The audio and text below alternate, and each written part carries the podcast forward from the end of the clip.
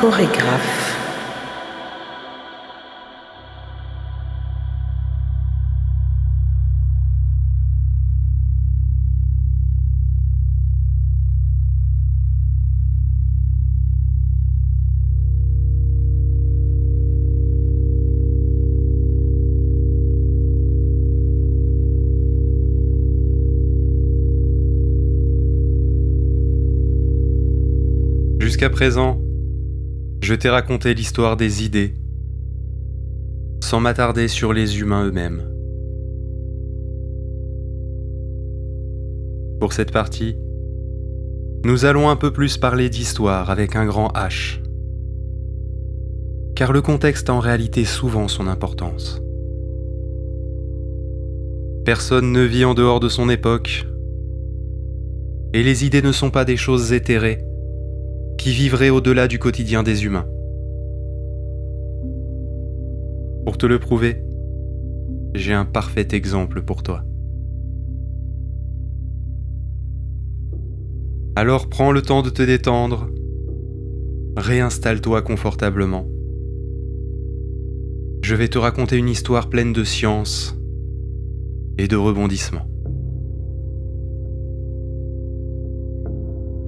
Celui dont je vais te conter l'histoire n'est pas n'importe qui. Mais il est peu probable que l'on t'ait déjà parlé en détail de l'étendue de son talent. Et il est encore moins probable que l'on t'ait conté l'histoire de sa vie.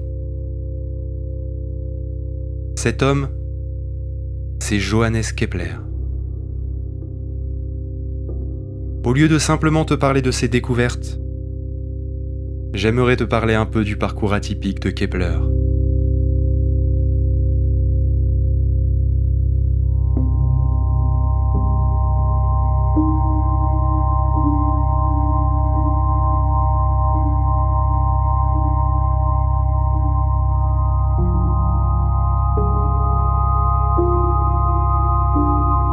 Car il est étrangement erratique pour quelqu'un qui énoncera des lois de mouvement si régulières. Alors laisse-moi te conter le récit de la vie de l'un des plus grands esprits de l'histoire de l'astronomie.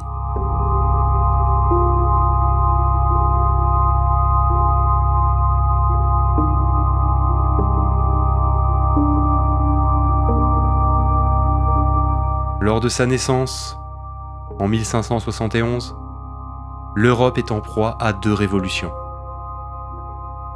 50 ans plus tôt, un écrit était cloué à la porte d'une église et sonna le début du protestantisme. 26 ans avant, un certain Copernic avait démontré que le Soleil ne tournait pas autour de la Terre, mais l'inverse, ce qui est une étape scientifique plus que notable.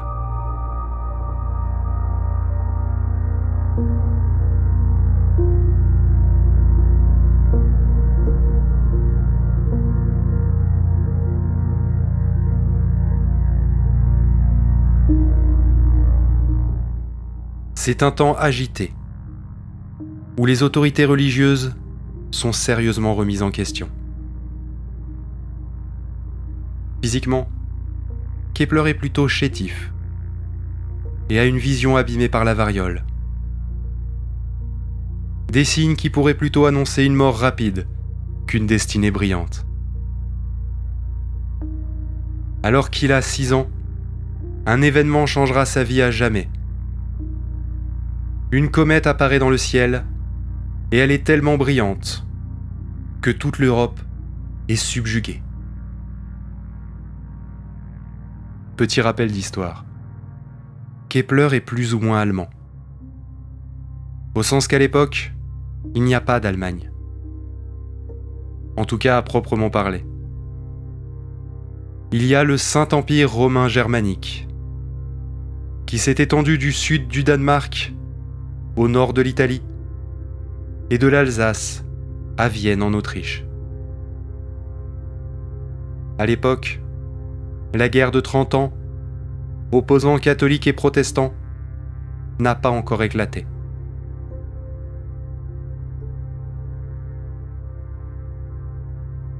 Kepler s'inscrit en 1589 dans l'université de Tübingen dans le but d'étudier la théologie et de devenir un pasteur.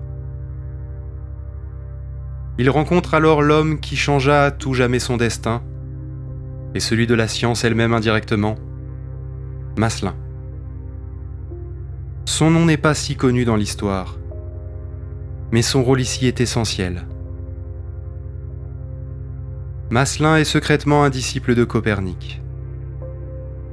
Évidemment, à l'époque, il faut bien savoir tenir sa langue lorsque l'on pense que la Terre n'est pas au centre de l'univers.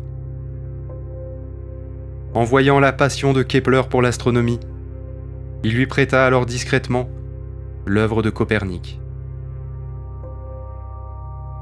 Cela fut un choc et fascina Kepler, qui vit alors non pas l'hérésie, mais l'œuvre divine d'une mécanique harmonieuse. Kepler est âgé alors de 23 ans, et malgré sa passion pour les astres, il pense toujours devenir pasteur. Mais une nouvelle rencontre va une nouvelle fois changer sa vie. La ville de Graz, en Autriche, l'invite à venir enseigner les mathématiques. Emballé par l'idée de vivre de sa passion scientifique, Kepler accepte, mais peu de personnes suivent ses cours. Il est alors contraint d'accepter un second poste, celui de créateur de calendrier. Ce qui à l'époque tient plus de l'astrologie que de l'astronomie. Kepler, malgré ses publications astrologiques, reste réaliste quant à leur portée. Le ciel agit sur l'homme pendant sa vie comme les ficelles qu'un paysan noue au hasard autour des courges de son champ. Les nœuds ne font pas pousser la courge, mais ils en déterminent la forme. De même, pour le ciel, il ne donne pas à l'homme ses habitudes, son histoire, son bonheur, ses enfants, sa richesse ou sa femme, mais il façonne sa condition. Toute sa vie, Kepler oscille ainsi entre religion et science, arrivant à trouver un équilibre, notamment grâce à son protestantisme, lui permettant plus de flexibilité individuelle dans la foi que le catholicisme, régi par l'autorité d'un pape.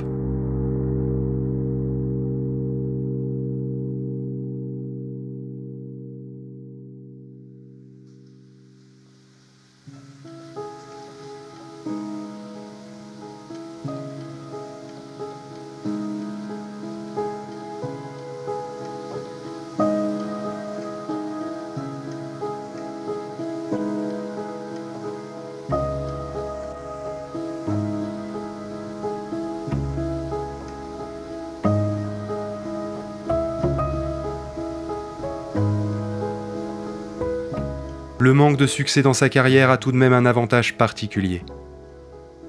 Il dispose de temps libre pour réfléchir. Si la Terre tourne autour du Soleil, elle n'est donc attachée à rien, flottant dans l'espace. Mais qu'est-ce qui la fait flotter? Quelle est la raison qui fait qu'elle ne dérive pas et décrit une orbite autour du Soleil? Lors d'un énième cours quasi vide, en 1595, Kepler a alors une illumination. Si la Terre tourne autour du Soleil, c'est probablement car le Soleil applique sur elle une force. Newton était encore loin d'être né. Il faudra encore attendre près de 50 ans. Donc cette force, Kepler l'appela magnétisme. Cela peut paraître assez évident, et même un peu faux. Mais en Europe, il fut le premier à émettre cette théorie si proche de la réalité. Mais je te rappelle que Kepler est avant tout très religieux. Il va alors commencer par calculer l'espace entre les planètes et les relier aux formes sacrées de Platon, y trouvant ainsi une correspondance qui lui fera penser à l'œuvre de Dieu lui-même. Mais si ça te paraît absurde, sache que cette nouvelle approche sera ce qui permettra aux scientifiques d'avancer, sous couvert de découvrir comment Dieu l'a fait, et c'est ce qui a permis de déclencher la révolution scientifique qui suivra peu après.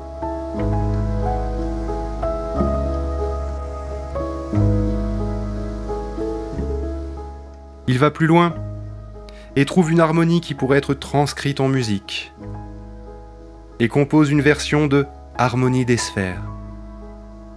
L'idée de lier musique et astronomie ne vient pas de lui et se retrouve depuis Pythagore et les premiers acoustamiciens, des mathématiciens de l'acoustique. La différence est que dans sa version, au lieu de baser sa composition sur la distance entre les planètes, il se base sur leur vitesse. L'ensemble des planètes constitue alors un cœur, où la basse est dévolue à Saturne et Jupiter, le ténor à Mars, l'alto à la Terre et à Vénus, le soprano à Mercure.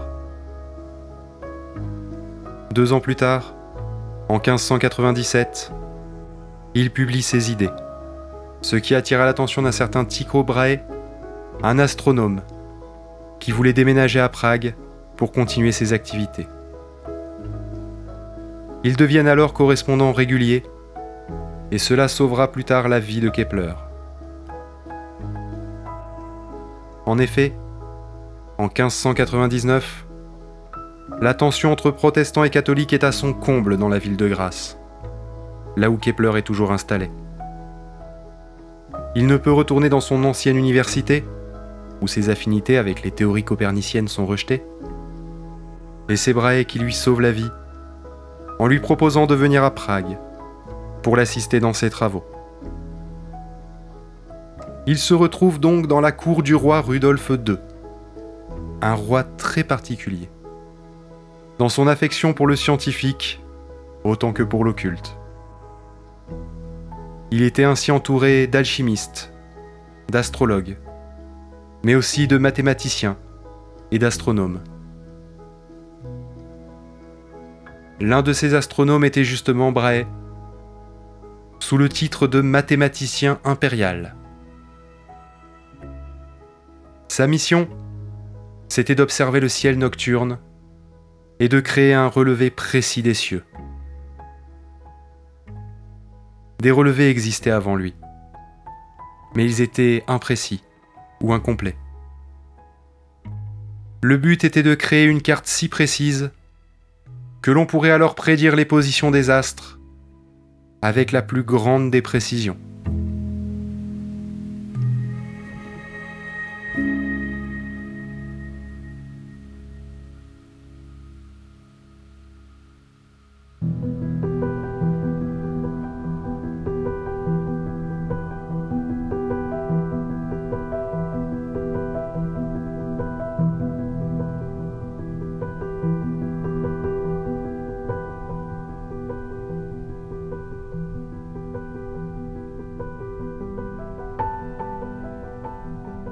Mais en 1601, Brahe décède et le relais est passé à son second, Kepler, arrivé moins de deux ans plus tôt. La tâche qui lui est transmise est immense, mais il hérite des travaux que son prédécesseur gardait jalousement. Il récupère ainsi les observations astronomiques les plus précises de tous les temps c'est ces dernières qui vont permettre les plus grandes découvertes faites par Kepler. Si l'astronomie est son œuvre la plus connue, Kepler est aussi connu pour avoir fait avancer bien d'autres champs de la physique. Des fois par simple intérêt fugace dans la matière. En 1604 par exemple, il tente d'améliorer la façon d'observer une éclipse il plonge alors si loin dans l'étude de l'optique qu'il va en profiter pour avancer la compréhension de l'œil humain, découvrant que l'image au fond de notre rétine est inversée et qu'elle est ensuite corrigée par le cerveau. De ces études, il en profite aussi pour améliorer les verres optiques, notamment les lunettes. Lunettes dont il a grandement besoin avec sa myopie dont il souffre depuis l'enfance. Pas la lunette astronomique, non, évidemment, puisqu'elle n'est pas encore inventée à l'époque. La même année, il observe et enregistre une supernova dans le ciel sous la forme d'une étoile nouvelle. Il a même publié un ouvrage nommé Le Songe, ou L'astronomie lunaire, qui est un des premiers ouvrages de science-fiction. Un roman basé donc sur des faits scientifiques, qui raconte une aventure sur la Lune, entreprise par des humains aidés de démons, dans laquelle Kepler note les difficultés à prévoir une fois sur place. L'absence d'air, bien entendu, mais aussi la lumière du Soleil, non filtré par une quelconque atmosphère. Il en profite aussi pour décrire avec poésie la vue de la Terre qu'auraient ses aventuriers. Les années d'observation attentive vont lui permettre de prouver scientifiquement les théories coperniciennes et le système héliocentrique. En 1609, il publie Astronomie nouvelle, qui non seulement explique le trajet de Mars dans le ciel nocturne terrestre, mais il calcule et représente celui de la Terre vu depuis la planète rouge.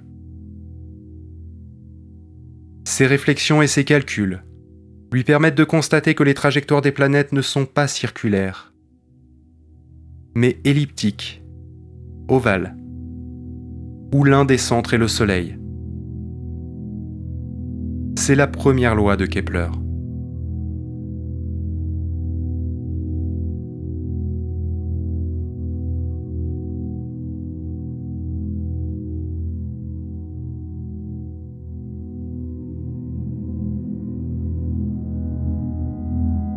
Il démontre ensuite par le calcul la vitesse des astres, selon leur position sur cette ellipse, indiquant que lorsqu'un corps est sur la partie de son orbite la plus proche de l'astre, autour duquel il gravite, sa vitesse est plus grande que lorsqu'il en est éloigné. Il arrive à trouver la relation qui régit les distances parcourues tout au long de leur révolution. C'est la seconde loi de Kepler. En revanche, il n'est pas arrivé encore à permettre le calcul des paramètres de l'orbite elle-même.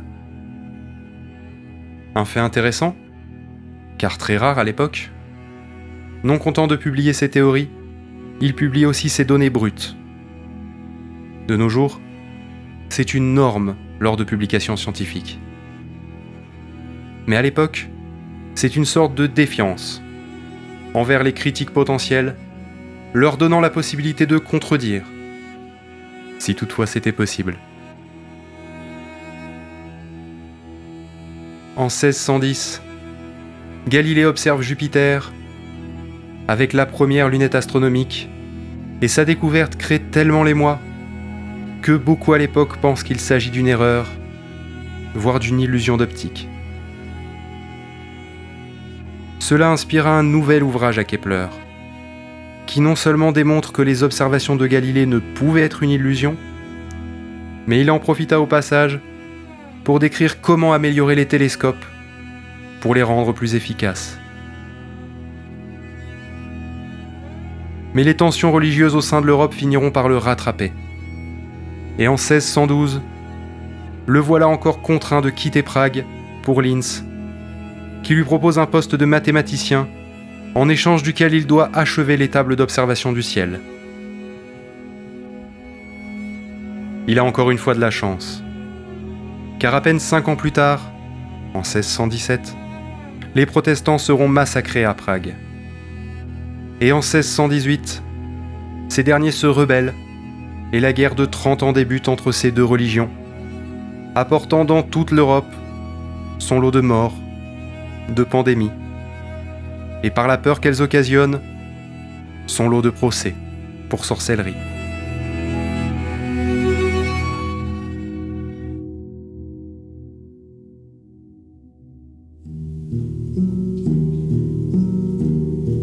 En 1619, Kepler, que la guerre a fini par rattraper, protestant au milieu de catholiques, reste officiellement protégé, mais il est harcelé quotidiennement.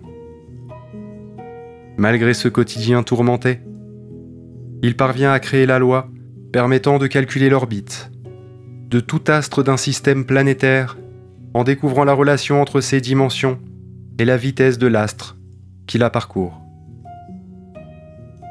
Pendant une année, il doit s'occuper de la défense de sa mère, accusée de sorcellerie, procès lors duquel ses capacités de démonstration lui permettront de la sauver.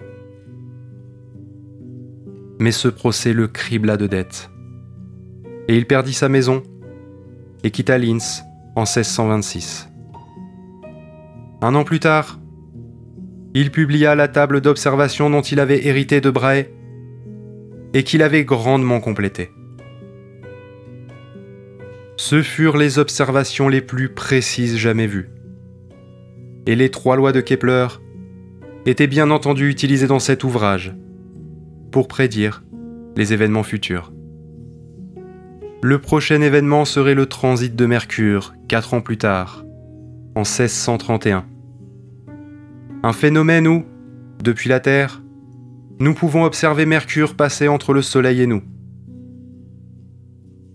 Mais non seulement il ne vécut pas jusqu'à voir son travail validé, mais la guerre de religion fera que sa tombe sera profanée. Nul ne sait ce qu'il est advenu de son corps. Bien évidemment, en 1631, ce transit a lieu, comme prédit par Kepler. Ces travaux sont la fondation de bien des découvertes qui ont inspiré bien des scientifiques.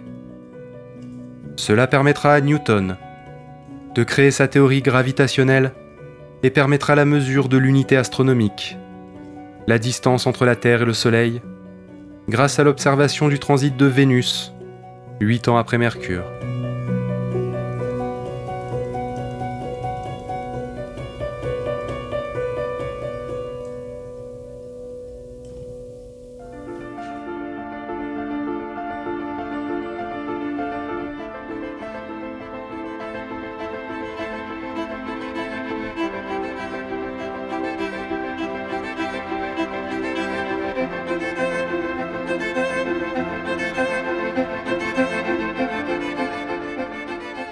Il est vrai que je parle beaucoup d'hommes de science.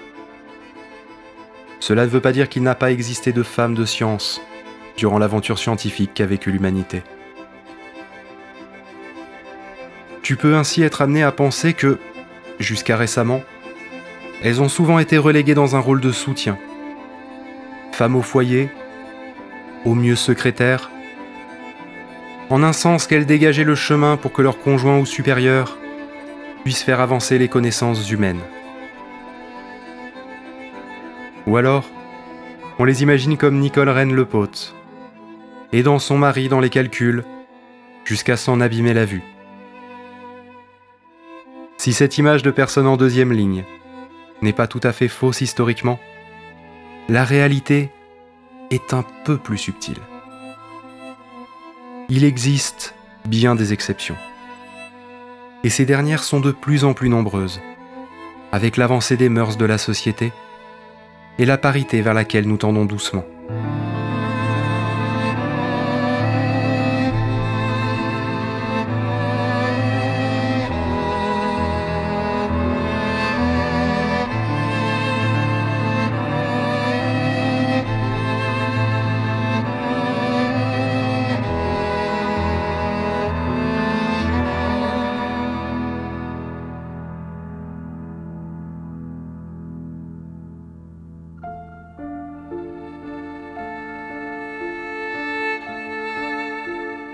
Comme par exemple Caroline Herschel, qui découvrit huit comètes en tant qu'assistante de son frère, mais qui fut la première femme astronome salariée et qui sera reconnue pour ses travaux. Elle reçoit la médaille d'or pour la science prussienne et devient membre honoraire de la Société royale astronomique. Le tout fin 18e, début 19e siècle. Mais il existe des cas plus lointains encore comme par exemple Hypatie, au IVe siècle, dont les travaux ont été malheureusement détruits, mais dont on sait qu'ils étaient tellement avancés qu'ils lui ont valu d'être assassiné par des chrétiens fanatiques.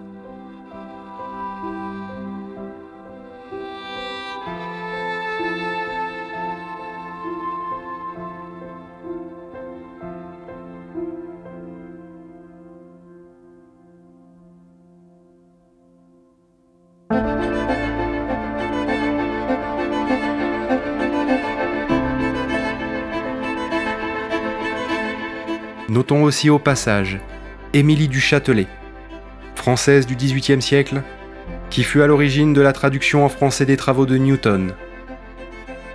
Seule et unique traduction jusque dans les années 2000 où une autre fut réalisée.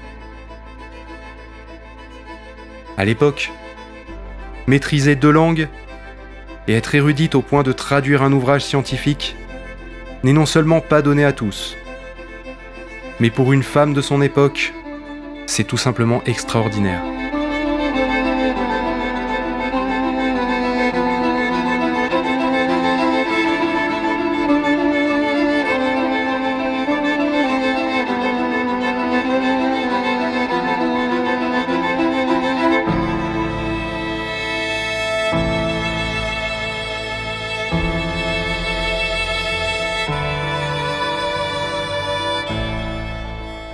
Enfin, toujours en vie de nos jours, je voudrais évoquer Caroline Shoemaker, la personne ayant découvert le plus de comètes dans toute l'histoire de l'humanité.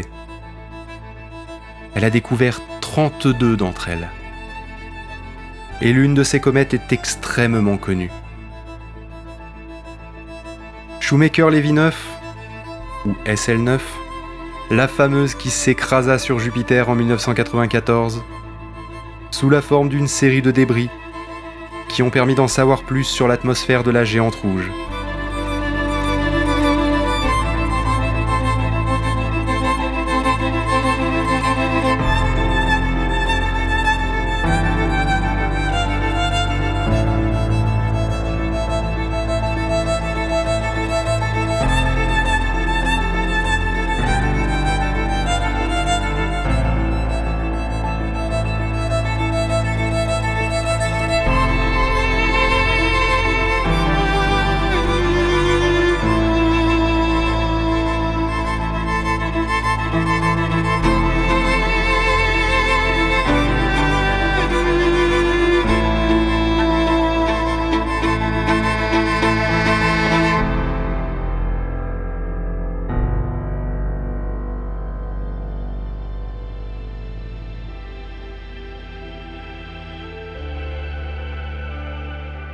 Comme je te l'ai déjà dit.